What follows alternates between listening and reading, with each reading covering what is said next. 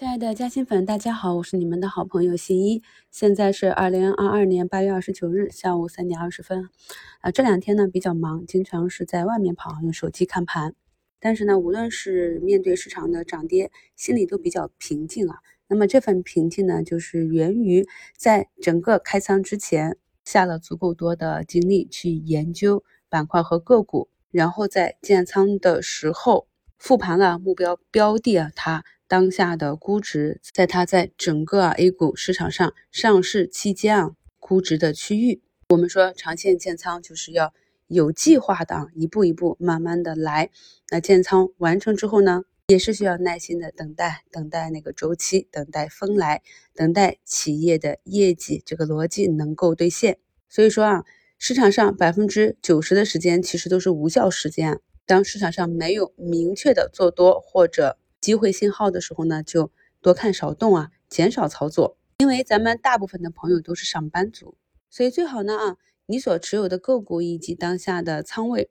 在未来一段时间，比如说啊三五天啊一两周，你所预判的这个运行区间啊，做到不看盘，也能够安心的工作、生活、睡觉，这样呢就是最佳的持股策略以及最佳的持股心态了。听上去有点难啊，但是咱们大家可以向这个方向去努力。整个盘面的情况呢，在早评和午评里已经跟大家分析的比较透彻了。那么下午呢，没有什么特别的变化，就是我们的上证啊，确实很强，收了一个光头阳线。今天呢，也算是市场顶住了外盘暴跌、美国鹰派的压力啊，今天算是比较强。午评里啊，给大家讲了苹果的图啊。那么我们现在去看一下昨晚道琼斯工业平均指数跌的这一个光脚阴线，也是一下杀到了牛熊分界线这个位置。纳斯达克指数啊也是光脚阴线，标普五百也是触及到上方的缺口压力位，就拐头向下，直接走了一个放量的光头阴线。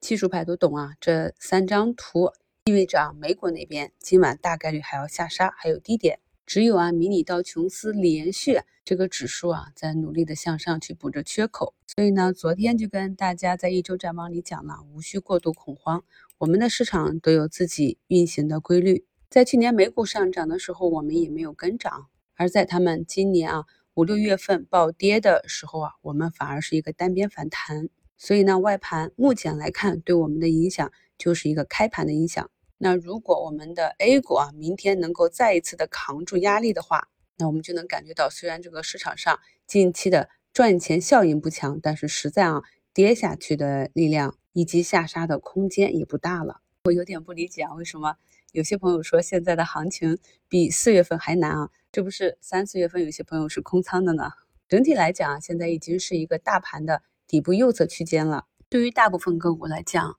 相较于市场的前几次寻底，底部都在不断的抬高，没有再创出新低。而对于个别在股市震荡中啊，又去找前低的个股，我们去认真的拆解研究一下它的逻辑、基本面是否存在瑕疵。如果呢，仅是由于短期的像疫情啊、运费呀、原材料价格过高啊这些，有可能在三四季度得到改善的短期原因造成的利润下滑，而短期被资金抛弃。中长期的成长逻辑还在的话，那么此时的这样一个下跌呢，很可能在未来回头来看就是一个倒车接人。归根结底呢，还是要去捋顺啊个股以及板块在未来一段时间啊一两个季度啊一两年这样一个发展情况，而不是啊一两周的情况以及几天的涨跌幅。周六的付费直播已经给大家整理到本节目专辑中啊，正在审核中。付费购买门票的朋友呢，可以通过啊已购路径。永久观看回放，咱们新米团的朋友呢，稍后也可以免费的